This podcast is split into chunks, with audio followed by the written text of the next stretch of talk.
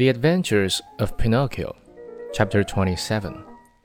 Fire Eater gives Pinocchio five gold pieces for his father, Geppetto, but the marionette meets a fox and a cat and follows them.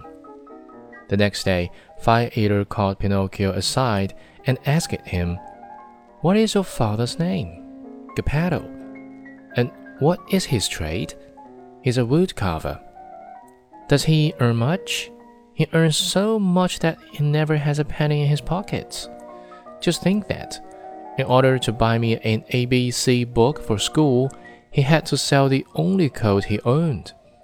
A coat so full of darns and patches that it was a pity. Poor fellow. I feel sorry for him.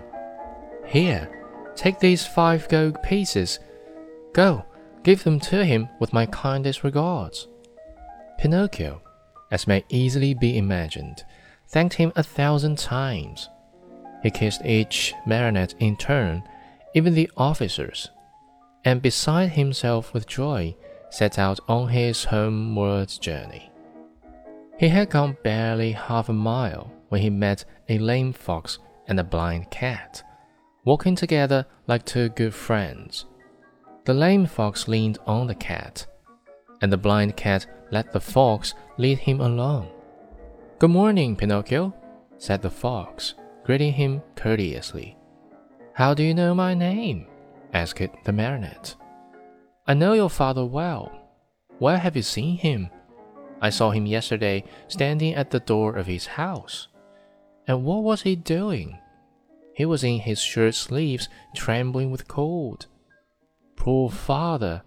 But after the day, God willing, he will suffer no longer. Why? Because I have become a rich man.